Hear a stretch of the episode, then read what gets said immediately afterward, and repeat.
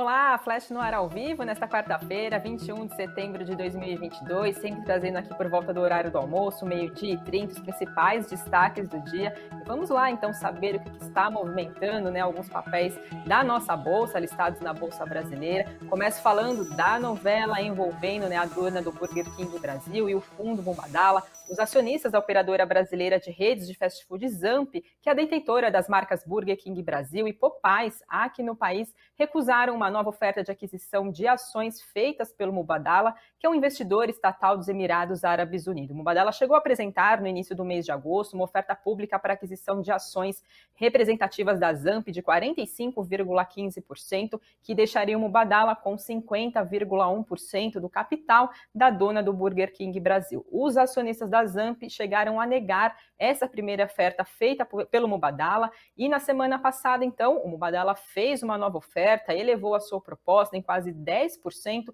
com o preço por ação nessa OPA passando de R$ 7,55 para R$ 8,31. Apesar desse aumento, o valor ainda está abaixo do que foi indicado pelo BTG Pactual, que é o assessor financeiro do Conselho de Administração da Zamp, da Zamp nessa operação. Pela avaliação do BTG, a ação do, da Zamp valeria entre R$ 9,96 e R$ 13,47. O também vem pedindo uma manifestação definitiva por parte do Restaurants Brands sobre uma possibilidade da operação resultar numa rescisão de contratos de franquia e também de licenciamentos relacionados à marca Burger King e também Popeyes. Então, uma nova negativa por parte dos acionistas da Zamp em relação a essas propostas que o Mubadala vem, vem fazendo, né? Que a gente vem acompanhando, pelo menos essa é a segunda oferta, então, feita pelo Mubadala. Mais cedo, o papel BKBR3 operava em queda de 0,30%, depois virou para alta de 0,63%. Ainda dentro do nosso cenário corporativo, também temos a Ambipar, que anunciou mais uma aquisição. Agora foi a, a, compra da empresa BLZ Recicla. A Ambipar afirmou que essa empresa que foi comprada tem três unidades operacionais no estado de São Paulo, é líder no segmento de atuação dela, que é de coleta, transporte, valorização de garrafa de vidros reutilizadas para toda a indústria de bebidas. Ainda segundo a Ambipar, a empresa comprada realizou teve um faturamento de 98 milhões de reais e um EBITDA de 19 milhões de reais nos últimos 12 meses e está avaliada em 68 milhões de reais. A Ambipar disse que essa aquisição acaba adicionando vidro à plataforma de economia circular da empresa e também aumenta o seu portfólio de soluções para indústrias de bebidas. Outro destaque também que a gente tem envolvendo as empresas listadas na nossa Bolsa Brasileira é a VEG, que anunciou pagamento de juros sobre capital próprio. Então, para quem tem papéis da companhia, a VEG vai pagar mais de 185 milhões de reais em juros sobre capital próprio. Isso equivale ao valor líquido por ação de 3 centavos. A empresa vai fazer esse pagamento no dia 15 de março do ano que vem, para quem tiver papéis da companhia, agora no dia 23 de setembro desse ano. E lembrando que a partir do dia 23 de setembro, agora já então desse mês, os papéis da companhia deixam de ser negociados sem direito ao provento.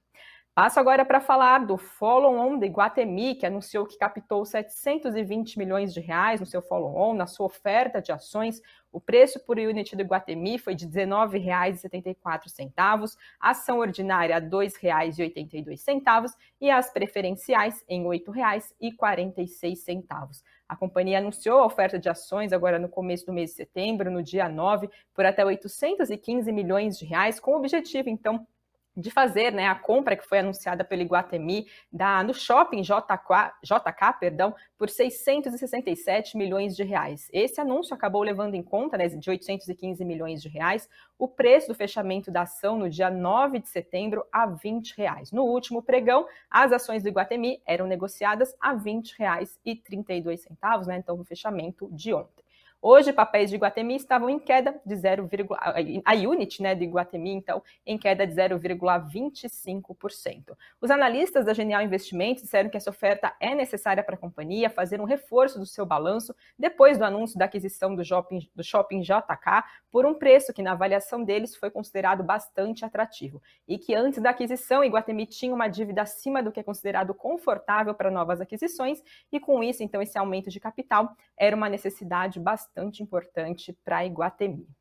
E por fim, trazendo para vocês um destaque do nosso cenário internacional, o presidente da Rússia, Vladimir Putin, convocou 300 mil reservistas para o conflito com a Ucrânia e diz que a Rússia pode responder com todo o seu poder, do seu vasto arsenal, no caso de Ocidente promover o que ele chamou de uma chantagem nuclear por causa desse conflito né, entre Rússia e Ucrânia. Essa foi a primeira mobilização desse, desse tipo feita pela Rússia desde a Segunda Guerra Mundial. E ela acontece após alguns reveses pelas forças russas que acabaram sendo expulsas de algumas áreas que tinham capturado no nordeste da Ucrânia em uma contraofensiva ucraniana agora no mês de setembro. Atualmente, a Rússia detém 60% de Donetsk e havia capturado quase toda a Luhansk, pelo menos até o final do mês de julho, depois de alguns avanços lentos que acabaram sendo feitos pela Rússia, né, até então o decorrer daquele mês. Esses ganhos agora, né, esse avanço da Rússia por essa região, acabaram então ficando sob ameaça, já que a Rússia acabou sendo expulsa de algumas províncias vizinhas dessa região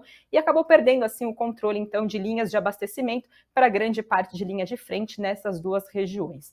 Putin afirmou que essa convocação dessa mobilização de reservistas é para defender a Rússia e também o território russo. E já o presidente da Ucrânia, Volodymyr Zelensky, ele disse que não acredita que o mundo vai permitir então que Putin use armas nucleares e também prometeu que vai continuar com a libertação do território ucraniano que foram capturados pelas forças russas. Trazendo agora para vocês como é que está a Ibovespa, dólar e Bitcoin por volta do meio-dia de hoje. Ibovespa recuava 0,75% aos 111.747 pontos. Dólar avançava 0,47% a R$ 5,17 e Bitcoin avançando um pouco mais de 1% aos 19.252 dólares.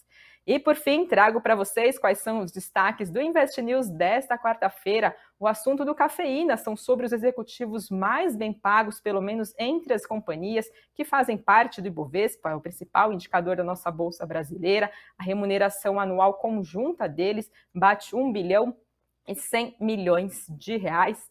Então, todos os destaques estão no Cafeína, então, né, para saber aí quais são os mais bem pagos das empresas listadas na nossa bolsa. E no nosso site, investnews.com.br, a gente traz perspectivas de economistas agora para a decisão do Copom, né? Nessa quarta-feira sai a decisão, então, sobre a taxa de juros aqui no país. A expectativa majoritária do mercado é que ela seja mantida em 13,75% ao ano, mas tem algumas projeções que a, a taxa pode ser elevada em 0,25 ponto percentual passando então para 14% tem a repercussão dessas principais perspectivas, mas claro, a gente mantém vocês bem informados aqui depois da decisão do Copom, tem também decisão do Fed hoje sobre a taxa de juros norte-americana, né, um dia bastante importante, então fiquem ligados na programação do Invest News e claro, seis e meia da tarde também tem o boletim trazendo para vocês os principais destaques do decorrer do dia. Essas são as principais notícias desta quarta-feira, uma boa tarde para vocês, pessoal, e até uma próxima. Tchau, tchau.